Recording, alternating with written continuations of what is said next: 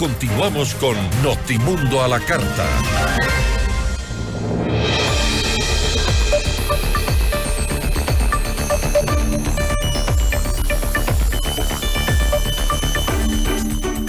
De las 19 preguntas que el presidente Daniel Novoa ha remitido a la Corte Constitucional, se ha dado luz verde para que seis interrogantes se traten por consulta y otras cuatro mediante enmienda constitucional. ¿El resto de las preguntas son acaso inconstitucionales?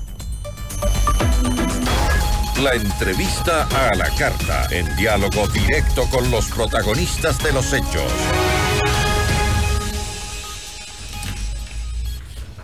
Nos acompaña André Benavides, él es abogado constitucionalista. Abogado, qué gusto, buenas tardes, gracias por acompañarnos.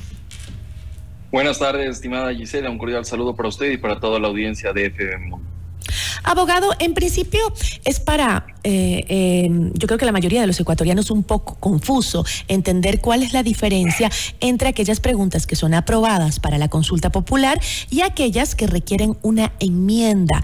¿Nos puede explicar para empezar cuál es la diferencia? Excelente. A ver, nosotros tenemos en nuestra constitución varios mecanismos de democracia directa en la cual la ciudadanía puede pronunciarse para hacer cambios importantes que guíen la actividad política estatal de un país. En este caso tenemos la consulta popular que tiene dos subtipos. El primero de ellos es el plebiscito y el segundo subtipo es el referendo.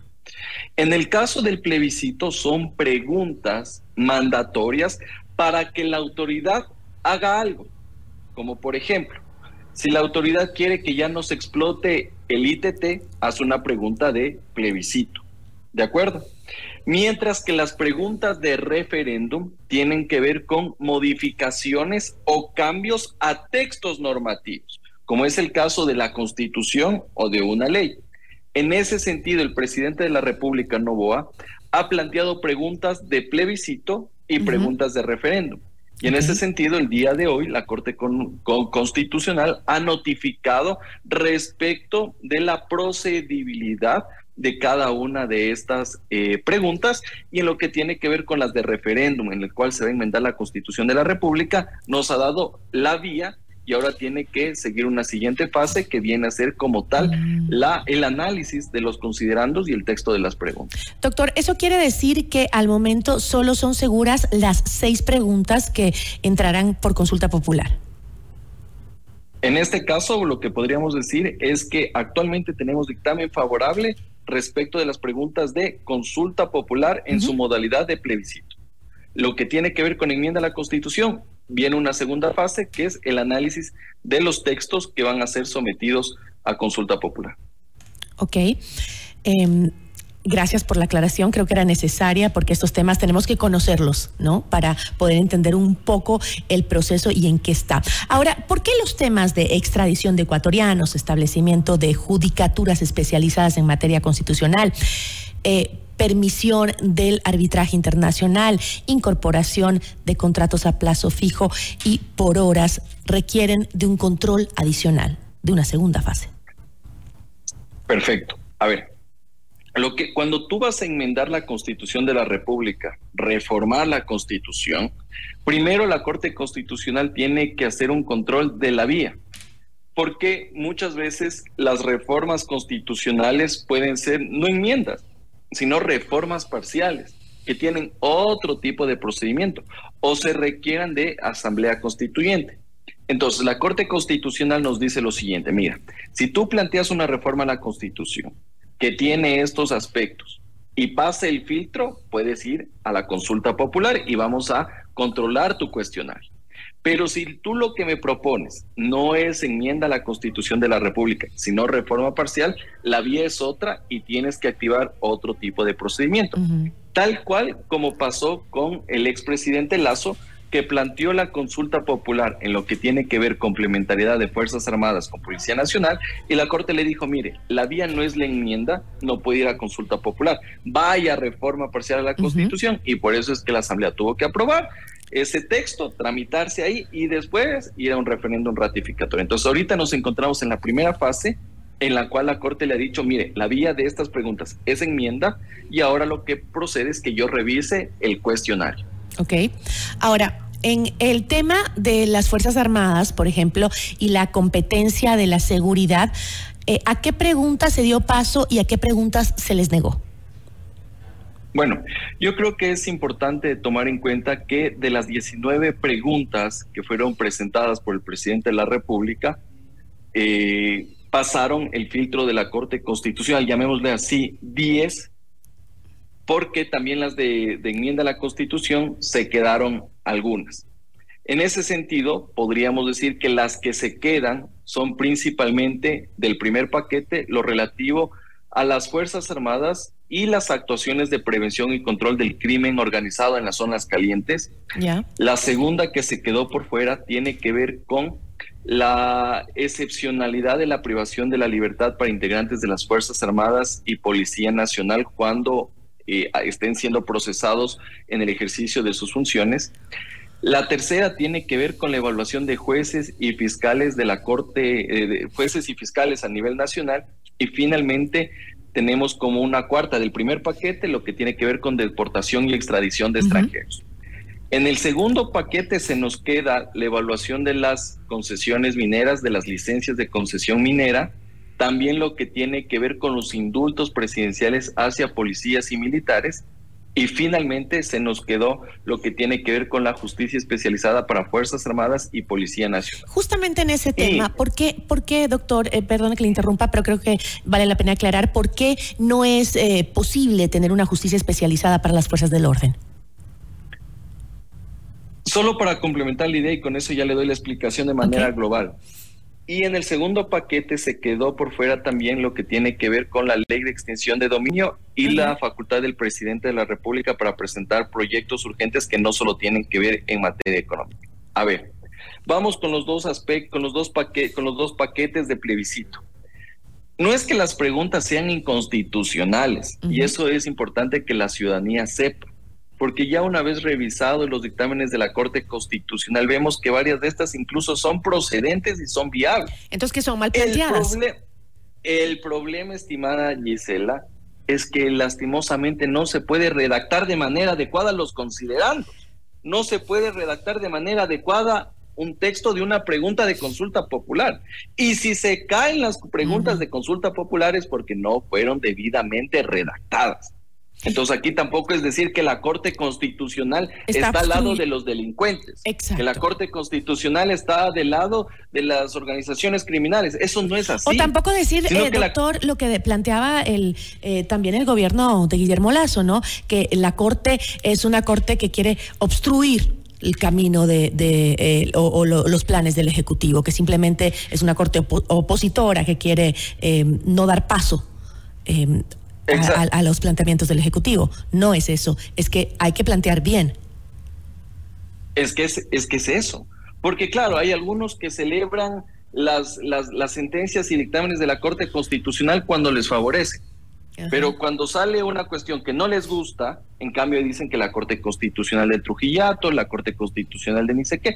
Entonces, yo creo que la Corte Constitucional sí, en efecto, puede tener decisiones que nos pueden gustar, otras no pero yo creo que al menos lo hace de manera técnica y objetiva. Y en ese sentido, yo creo que aquí, más allá de endosar una responsabilidad, porque ya veo algunos que van a decir es que la Corte Constitucional ya no permitió el tema de la justicia especializada para policías y militares, que la Corte Pero hay preguntas consideradas también como inconstitucionales. A ver, hay cuestiones que la Corte Constitucional se ha dicho que son restrictivas de derechos, como por ejemplo la propuesta de reforma parcial en lo que tiene que ver con la, extinción de dominio. Ahí en la propuesta como tal dice que eso puede restringir derechos y garantías constitucionales, porque prácticamente estás dando una eh, sentencia anticipada, una pena anticipada antes de que exista un pronunciamiento, se haya acabado el proceso. Es lo que nos dice la Corte Constitucional. Entonces lo que tú tienes que hacer es coger el dictamen, leerlo bien y proponer algo que se ajuste a lo que te dice la Corte Constitucional. Ok. Ahora, este, eh, ¿cuál cree usted que es el, el, alcance real de, de, una consulta popular? A ver, yo creo, estimada Gisela, que el presidente de la República, más que el efecto jurídico, buscaba el efecto político. Porque varias cosas de las que se estaban proponiendo ya las podía hacer la son cuestiones que ya existen. Y varias de esas preguntas que se incluyeron, ya la Corte Constitución le dijo, mire, usted ya tiene regulado en otras leyes. No necesita de consulta popular. ¿Pero qué es? ¿Ratificar el apoyo popular? es que yo creo que a ver, aquí para tomar, por ejemplo, si usted quiere enviar a las Fuerzas Armadas a las zonas calientes de frontera donde están los, estos GDOs, puede hacerlo tranquilamente aplicando la ley de seguridad pública y del Estado. No necesita que el pueblo en las zonas le diga, presidente, disponga al COSEPE que ejecute esta orden para que las Fuerzas Armadas vayan allá. Usted puede hacerlo tranquilamente. Entonces yo creo que más bien lo que está buscando era el mensaje político de respaldo a una actuación que actualmente tiene el presidente de la República. Y eso es justamente los errores que le hacen cometer al momento de plantear esta consulta popular. Pero más bien debería ser una oportunidad para aprovechar esa aceptación de la ciudadanía justamente para hacer cambios profundos y necesarios a través de una consulta. Exactamente, eso es lo que está buscando la ciudadanía, porque mire, ahorita el presidente de la República tiene que aprovechar que tiene el 80% de aprobación, porque también hay que rescatar que hay cosas que sí sabe hacer bien, como el estado de excepción de conflicto armado interno, pero otras cosas que no le va tan bien, como estas propuestas de consulta popular. Entonces, si tenemos ese nivel de aceptación, haga cambios profundos, como por ejemplo, la UAFE, ¿a dónde pertenece la UAFE? La UAFE pertenece como una institución adscrita al Ejecutivo. ¿Por qué no le da independencia y le hace como un órgano autónomo? O por último, lo hace como una dependencia adscrita a la Fiscalía General del Estado para poder ver cuál es la ruta del dinero en temas de lavado de activos, terrorismo y narcotráfico. ¿Por qué no hacemos cambios profundos al sistema de designación de jueces de la Corte Nacional de Justicia, a los vocales del Consejo de la Judicatura, el CPCC? Cuestiones que evidentemente requieren otro tipo de procesos y obviamente necesita más justificación y fundamento para aquello. Mejorar el tema del sistema de partidos políticos y el sistema electoral. Pero si me preguntan cuestiones que ya están o que basta que presentes el proyecto de ley, no te sorprenda que la Corte Constitucional te vaya a dar podría ser una buena oportunidad para el tema del Yasuní.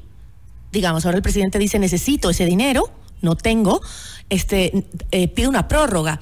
Eh, obviamente lo que se hace en derecho se tiene que deshacer en derecho, es decir, sería bueno preguntarle nuevamente a la ciudadanía, porque si nos ponemos a ver también eh, muchas de estas decisiones que se tomaron en aquella consulta popular donde se decidió lo del Yasuní también era un rechazo al gobierno de, de Guillermo Lazo, más que nada. Así es. Y mire, es una consulta popular que fue planteada en el 2013 y que después el pueblo de las urnas fue en el 2023, cuando todavía no existían ni siquiera actividades de exploración ni explotación.